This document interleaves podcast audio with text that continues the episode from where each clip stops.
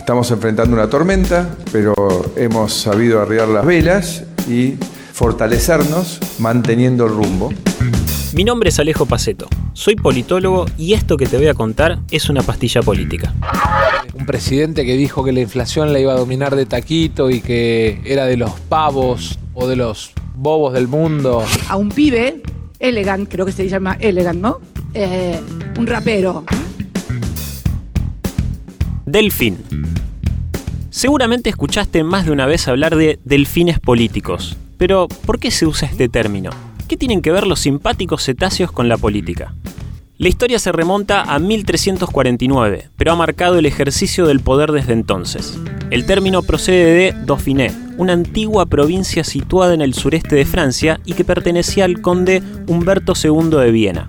Este vendió el condado a Felipe VI de Francia, poniéndole como condición que el heredero al trono francés debería ostentar el título de Dauphin. Así fue a lo largo de cinco siglos, hasta que estalló la Revolución Francesa y el país se convirtió en una república. Sin embargo, siete siglos después, el título del conde de Viena todavía representa lo que sucedía en tiempos de la monarquía, que el poder puede llevarse en las venas.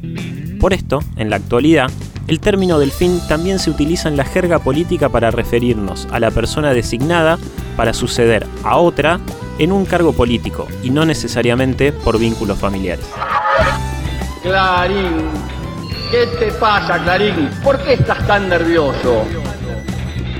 Esto fue una pastilla política.